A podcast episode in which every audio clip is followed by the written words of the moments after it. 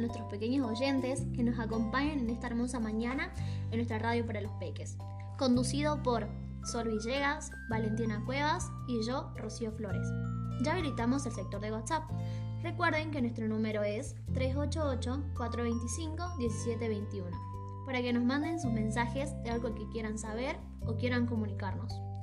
En esta mañana viajaremos al pasado, en donde nos centraremos en el relato picaresco. ¿Pero qué es el relato picaresco? Que yo sepa, Ro, este tipo de relato surgió en España, a principios de la Edad Moderna. Sí, vale. Además, el personaje central es un pícaro, como ustedes, mis pequeños oyentes. y este pícaro cuenta su historia de aventuras y travesuras que pasa para poder sobrevivir. Yo también quisiera agregar que este relato nos habla del aspecto más bajo de la sociedad, para que ustedes entiendan mejor la gente pobre, en donde el personaje principal también pertenece a la clase baja. Ya verán que todo lo que hablamos nos servirá más adelante.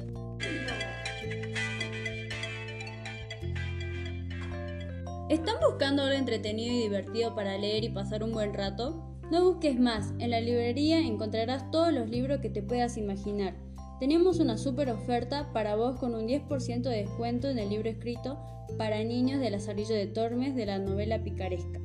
Los esperamos en Ramírez de Velasco, número 127 de horario corrido.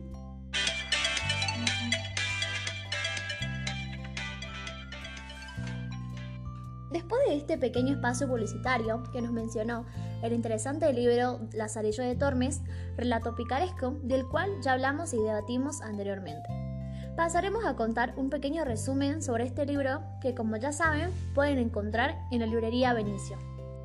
El libro comienza con un prólogo relatado por el mismo Lazarillo, donde justifica sus acciones y sus vivencias con una carta a vuestra merced, que definiremos más adelante quién es.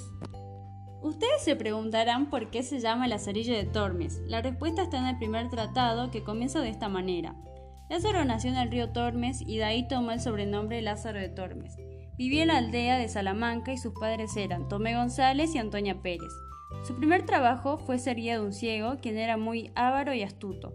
Las vivencias más importantes y que le dejaron una gran enseñanza a Lázaro fueron el ciego le dijo que se acerque para ver qué decía la estatua de un toro. Lázaro se acerca y éste lo golpea, enseñándole a no dejarse engañar tan fácil.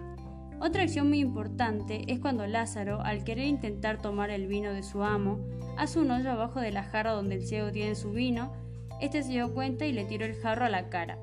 Como última y no menos importante, está cuando el ciego le dijo a Lázaro que compartiera las uvas y que sea honesto con él, y Lázaro hizo todo lo contrario. En el segundo tratado el protagonista narra sus vivencias con su segundo amo, un clérigo, Después de su experiencia con el ciego, Lázaro queda un tiempo sin amo y se convierte en mendigo. Sin embargo, pronto empieza a trabajar para un clérigo y se convierte en monaguillo durante las misas. Lázaro piensa que va a mejorar su situación, pues al tratarse de acceder de escala social cree que no pasará penurias, pero la realidad es que pasa más hambre que con su antiguo amo. Con el segundo amo, Lázaro aprende sobre la hipocresía y corrupción del clero, pues mientras el clérigo predica la bondad en las misas, trata mal a Lázaro. Finalmente el protagonista encuentra una manera de dejarlo y dirigirse a Toledo. En el tercer tratado, Lázaro da a conocer la aventura con su tercer amo, un escudero. Cuando llega a Toledo, Lázaro está mal herido debido a los golpes de su anterior amo. Allí trata de sobrevivir gracias a las limosnas que consigue. Entonces conoce a un escudero, que le ofrece trabajo. Lázaro cree que con este mejorará su calidad de vida debido a su posición social. Sin embargo, su miseria continúa, y de él solo aprende que las apariencias engañan, pues el escudero se viste como un rico y no tiene ni para comer. Al final, Lázaro huye de la casa del escudero cuando éste intenta escapar de los cobradores que vienen a por el dinero del alquiler. En el cuarto tratado, Lázaro cuenta su experiencia con el fraile de la Merced, su cuarto amo. Este hombre es muy religioso y su mayor afición es caminar continuamente y dar largos pasos. Con él, no pasa hambre ni penurias. El fraile le regala a Lázaro su primer par de zapatos, pero un día Lázaro, cansado de caminar, termina abandonando al fraile. El quinto tratado gira en torno a las vivencias del protagonista con su quinto amo, un buldero, un cargo de la Iglesia Católica de la Edad Media que se encargaba de entregar pociones mágicas que curaban todo, a cambio del dinero de los creyentes. Con esta experiencia, Lázaro se encuentra nuevamente con la corrupción del clero, que engaña a las personas con su falsa fe. Con ello el protagonista aprende sobre la codicia. Después de cuatro meses con este amo, Lázaro decide abandonarlo y seguir su camino en busca de un señor mucho más honesto.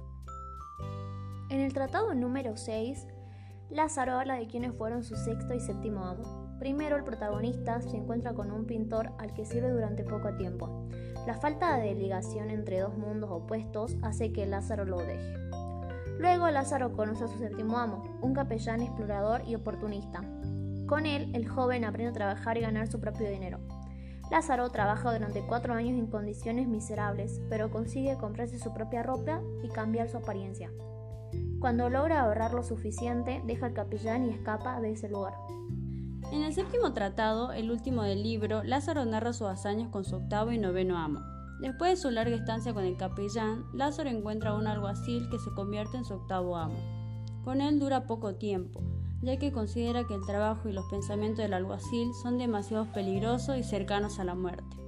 Finalmente, el noveno y último amo de Lázaro es el archipreste de San Salvador, quien le presenta a una de sus criadas para que sea su mujer. Lázaro se casa con ella y logra encontrar la felicidad y estabilidad que nunca antes había tenido. Pero se rumorea que el archipreste tiene una relación con la esposa de Lázaro. Así concluimos con el resumen de este relato. Atención, atención, les traemos una gran noticia. El día 24 del corriente mes se realizará una obra muy reclamada por miles de personas que aman el género picaresco en el Teatro Mitre. Esta obra es La Zarella de Tormes. La entrada tendrá un costo de 2.50 en boletería y 150 anticipadas que las podés conseguir en la página web de teatromitre.com.ar. No te pierdas esta hermosa obra que risas no faltarán.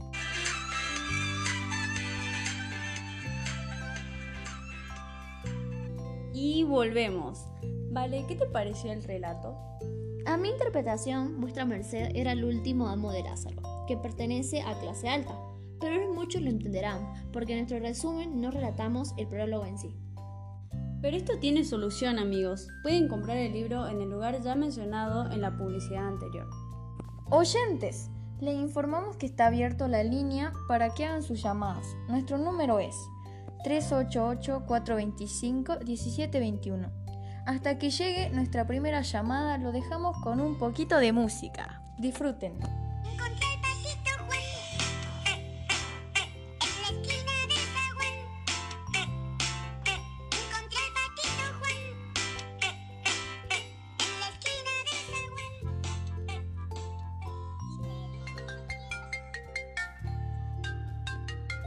Nuestra primera llamada.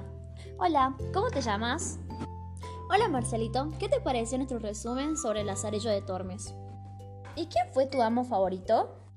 Mi amo favorito fue el curarlo todo, porque me gusta su nombre. Gracias por comunicarte con nosotros. Te esperamos eh, mañana en la misma hora para escuchar otro cuento. Chao, hasta luego. Se nos va acabando el tiempo. Esperamos que les haya gustado este tipo de temática nueva que implementamos en nuestra radio. Y los esperamos mañana con nuevas historias para sacarles sonrisas. Chau, chau.